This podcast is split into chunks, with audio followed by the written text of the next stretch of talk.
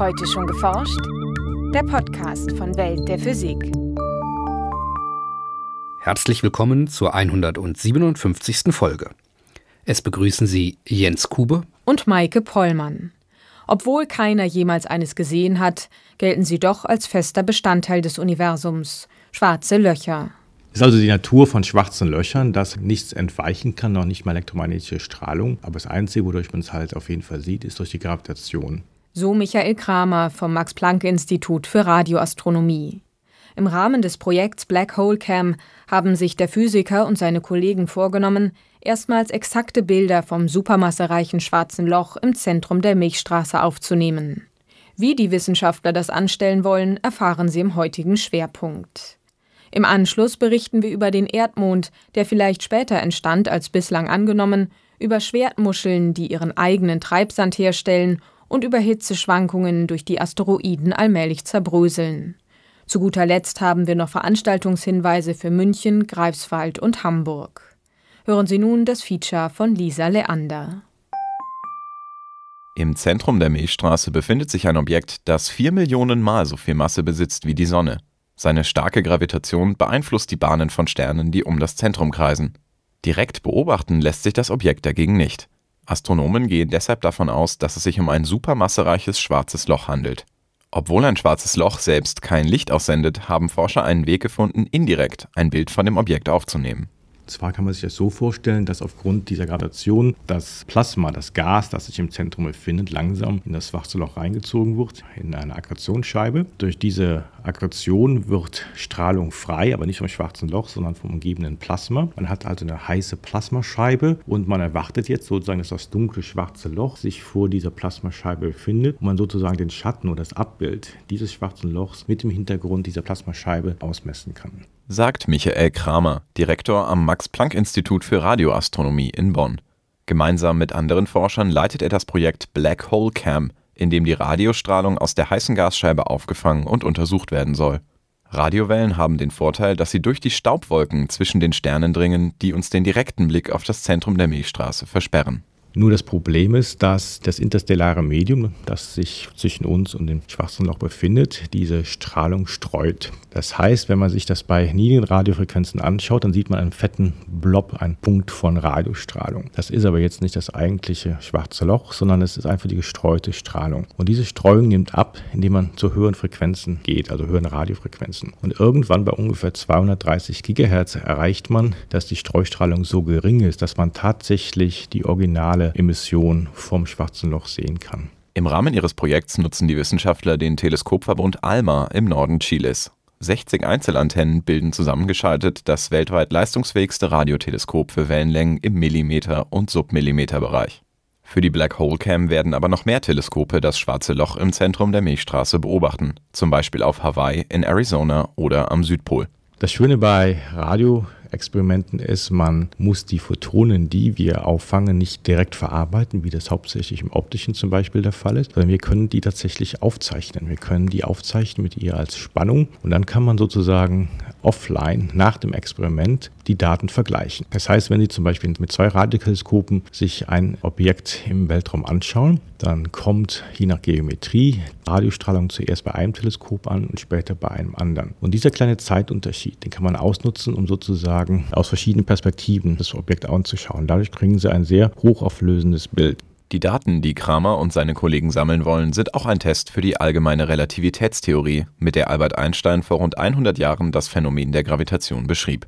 Die Theorie sagt unter anderem voraus, dass sich schwarze Löcher durch weniger Eigenschaften vollständig charakterisieren lassen. Konkret werden sie von Astronomen nur anhand ihrer Masse und ihres Drehimpulses oder Spins beschrieben. Außerdem sollen sie einen Ereignishorizont aufweisen, also eine Grenze, ab der die Gravitation so groß ist, dass weder Materie noch Licht das Innere des schwarzen Lochs verlassen können. Und dieser Ereignishorizont ist eigentlich das, was ein schwarzes Loch ausmacht. Es trennt sozusagen das Innere vom schwarzen Loch vom Rest des Universums. Das ist aber bis jetzt ein sehr theoretisches Gebilde. Es gibt noch keinen Beweis, dass ein Ereignishorizont tatsächlich existiert. Wenn wir jetzt allerdings ein Bild von dem schwarzen Loch machen können, dann hätten wir auf jeden Fall schon mal die Existenz des Ereignishorizonts bewiesen. Aber wir wollen noch mehr. Wir wollen also wirklich auch herausfinden, ob das schwarze Loch wirklich so einfach ist, wie die Relativitätstheorie es vorhersagt, ob das man es wirklich nur mit zwei Zahlen, der Masse und den Spin, beschreiben kann. In den vergangenen Jahren haben Wissenschaftler immer wieder die Voraussagen der allgemeinen Relativitätstheorie getestet, und das mit Erfolg. Trotzdem könnte die Forschung eines Tages auf Phänomene stoßen, die sich nicht mehr mit den von Einstein formulierten Gesetzen beschreiben lassen. Dann müsste eine neue Theorie der Schwerkraft die alte ergänzen oder zumindest teilweise ersetzen. Aber alle diese Änderungen, die Sie vornehmen an der Theorie der Schwerkraft, die haben natürlich auf jeden Fall eine direkte Auswirkung, was bei starken Gravitationsfeldern passiert. Und schwarze Löcher haben nun mal das stärkste Gravitationsfeld, das wir uns vorstellen können im Universum. Das heißt, die Theorie, jede, die irgendwo aufgestellt wird, muss auf jeden Fall die Beobachtung von schwarzen Löchern korrekt beschreiben. Wenn das nicht der Fall ist, dann hat die Theorie den Test halt nicht bestanden. Um die Theorien zu prüfen, suchen Kramer und seine Kollegen nach sogenannten Pulsaren in der Nähe des Galaxienzentrums. Diese Überreste von massereichen Sternen rotieren enorm schnell um ihre eigene Achse und senden dabei gebündelte Radiostrahlen ins All. Streifen solche Strahlen die Erde, können Astronomen sie als regelmäßige Pulse messen. Umkreist ein Pulsar ein schwarzes Loch, wird sein Orbit von dessen Gravitation beeinflusst. Und wenn das schwarze Loch einen Spin hat, dann gibt es ein sogenanntes äh, Spin-Orbit-Coupling. Was passiert? Der, der Orbit fängt an zu präzedieren, der wobbelt herum und die auf dieses Wobbeln können wir benutzen, um halt den Spin des schwarzen Loches zu bestimmen. Und nicht nur die Größe, sondern tatsächlich auch die Richtung des Spins des schwarzen Lochs. Und das ist ganz entscheidend, wenn man die Bilder später interpretieren will. Anhand des Spins und mit Hilfe von theoretischen Modellen können die Forscher vorhersagen, wie das Bild der Black Hole Cam aussehen muss.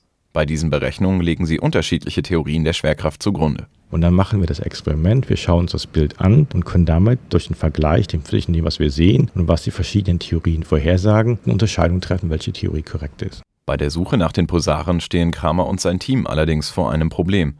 Die Objekte senden schwache Radiostrahlung aus, die sich nur bei niedrigen Frequenzen gut messen lässt.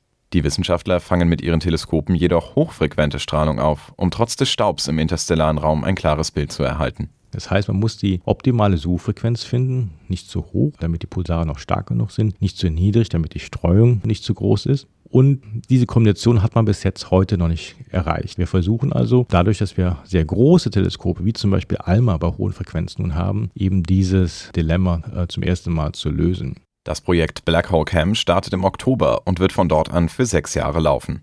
Kramer geht davon aus, dass die eigens entwickelte Elektronik und das Zusammenschalten der Teleskope auch bei anderen Forschungsvorhaben zum Einsatz kommen werden. Auch supermassereiche schwarze Löcher in den Zentren anderer Galaxien lassen sich auf diese Weise erforschen. Bilder aufzunehmen, auf denen der Schatten der schwarzen Löcher zu sehen ist, wird bei so weit entfernten Objekten zwar nicht möglich sein, Astronomen erwarten aber, mehr über Prozesse am Ereignishorizont zu erfahren. Nachrichten der Erdmond ist 95 Millionen Jahre nach den ersten Himmelskörpern im Sonnensystem entstanden, plus oder minus 32 Millionen Jahre. Das zeigen von einem internationalen Forscherteam durchgeführte Computersimulationen des frühen Sonnensystems. Dieses Ergebnis schließe mit großer Sicherheit eine frühe Entstehung innerhalb der ersten 40 Millionen Jahre aus, so die Wissenschaftler im Fachblatt Nature. Die Forscher sind sich heute weitgehend einig, dass der Mond der Erde in der Frühzeit des Sonnensystems aus den beim Zusammenstoß der Urerde mit einem weiteren, etwa maßgroßen Urplaneten ausgeworfenen Trümmern entstanden ist. Die Wissenschaftler nutzten für ihre neue Arbeit einen zuvor unbekannten Zusammenhang zwischen dem Zeitpunkt dieses Zusammenstoßes und der chemischen Zusammensetzung des Erdmantels. Bestimmte Elemente wie Palladium oder Iridium sanken nämlich durch den Aufprall, der den Mond produziert hat, ins Erdinnere. Die heute vorhandenen Palladium- und Iridiumvorkommen in Erdmantel und Erdkruste müssen also nach dem Aufprall durch Zustrom von kleineren Himmelskörpern auf die Erde gelangt sein. Und je früher die Mondentstehungskollision stattfand, desto länger war dieser Zeitraum. Diesen bestimmten die Forscher nun mit Computersimulationen auf 95 Millionen Jahre nach der Entstehung der ersten Protoplaneten. Wenn sich Schwertmuscheln in den Sand graben, legen sie ein erstaunliches Tempo vor. Mit bis zu einem Zentimeter pro Sekunde rutschen die messerförmigen Muscheln energiesparend durch den Meeresboden. Den Trick dahinter stellten Wissenschaftler nun in der Fachzeitschrift Bioinspiration and Biomimetics vor. Das Team hatte zunächst die Bewegungen der bis zu 15 cm langen Muschel im Sand unter die Lupe genommen. Es zeigte sich, dass die Muschel sich gewissermaßen durch selbstgeschaffenen Treibsand pumpt. Zunächst zieht sie ihre beiden Schalenhälften ruckartig an den Körper, so dass rund um sie herum ein kleines Leervolumen entsteht. Dort hinein rutscht der nasse Meeresboden nach, Sand und Wasser verwirbeln rundherum und verhalten sich wie Treibsand. Die Reibung verringert sich. In diesem Moment schiebt die Schwertmuschel ihren muskulösen Fuß nach vorne und zieht sich voran, bevor sie ihre Schalen rechtzeitig wieder auseinanderdrückt und der Sandboden sich wieder verfestigt. Während die benötigte Energie normalerweise mit dem Quadrat der erreichten Tiefe zunimmt, berichten die Forscher, steigt sie bei der Treibsandmethode nur linear. Entscheidend sei dabei vor allem das Timing. Denn würden die beiden Schalenhälften nur wenig langsamer oder schneller auseinandergedrückt, müsste die Muschel deutlich mehr Kraft aufwenden. Offenbar kann die Schwertmuschel das nötige Tempo exakt und flexibel steuern, denn je nach Körnern unterscheidet sich das Fließverhalten nassen Sandes. Nicht die permanente Bombardierung durch Meteorite und Mikrometeorite zertrümmert die Oberfläche kleiner Asteroiden. Vielmehr sind es die großen Temperaturschwankungen auf den atmosphärelosen Himmelskörpern, die das Gestein zerbröseln. Zu diesem Schluss kommt ein Forscherteam aus Frankreich auf Basis von Experimenten und Modellrechnungen. Die Temperaturunterschiede lassen das Gestein hunderttausendmal schneller zerfallen als auftreffende Mikrometeorite, so die Wissenschaftler im Fachblatt Nature. Bislang galten zurückfallende Trümmer von Meteoriteneinschlägen und die Erosion durch Mikrometeorite als Ursache für die Entstehung des typischen bröseligen Materials Regolith auf der Oberfläche von Asteroiden. Doch das bei Einschlägen ausgeworfene Material hat eine viel zu hohe Geschwindigkeit, um wieder auf die kleinen Himmelskörper zurückzufallen. Die Lösung der Forscher für einen erdnahen Asteroiden liegt die Temperaturdifferenz zwischen Tag- und Nachtseite etwa bei 190 Grad. In Abhängigkeit von der Wärmeleitfähigkeit des Gesteins kann es dadurch zu erheblichen Temperaturunterschieden zwischen der Oberfläche eines Gesteinsbrocken und seinem Inneren kommen. Diese Unterschiede wiederum führen zu mechanischen Spannungen, zur Bildung und Erweiterung von Rissen und schließlich zum Zerfall des Gesteins. Und nun zu unseren Veranstaltungshinweisen. In München spricht Randolph Pohl vom MPI für Quantenoptik über das Rätsel um das geschrumpfte Proton. Kürzlich ergab eine neuartige Vermessung, dass der Durchmesser des Protons offenbar um 4% kleiner ausfällt als bisher angenommen. Dieser scheinbar unbedeutende Unterschied könnte auf grundsätzliche Verständnislücken in unserem Weltbild hinweisen. Zu hören am 10. April um 19.15 Uhr im Hörsaal 030 der LMU München. In Greifswald hält Professor Ralf Schneider von der dortigen Uni den Vortrag Die Physik der schnellen Bälle. Tischtennis ist eine der schnellsten und dynamischsten Ballsportarten der Welt um Ballflugkurven, Absprungverhalten der Bälle und Bedeutung des Materials zu erklären, versucht der Vortrag allgemeinverständlich mittels Demonstrationsspiel und Beispielen aus der Geschichte die grundlegenden physikalischen Effekte einzuführen. Am 12. April um 10 Uhr im Hörsaal des Instituts für Physik der Uni Greifswald. In Hamburg spricht David Walker von der Sternwarte Lübeck über die Expansion des Universums. In dem Vortrag wird es um die verschlungenen Wege gehen, mit denen diese Erkenntnis verbunden ist. Zudem soll dargestellt werden, wie man sich heute die Struktur des Weltalls vorstellt. Zu hören am 16. April um 20 Uhr an der Hamburger Sternwarte in Bergedorf. Der Eintritt kostet 5 Euro. Das war's für heute. Bleiben Sie wissenschaftlich und laden Sie uns auch nächstes Mal wieder herunter. Welt der Physik wird Ihnen präsentiert vom Bundesministerium für Bildung und Forschung und der Deutschen Physikalischen Gesellschaft.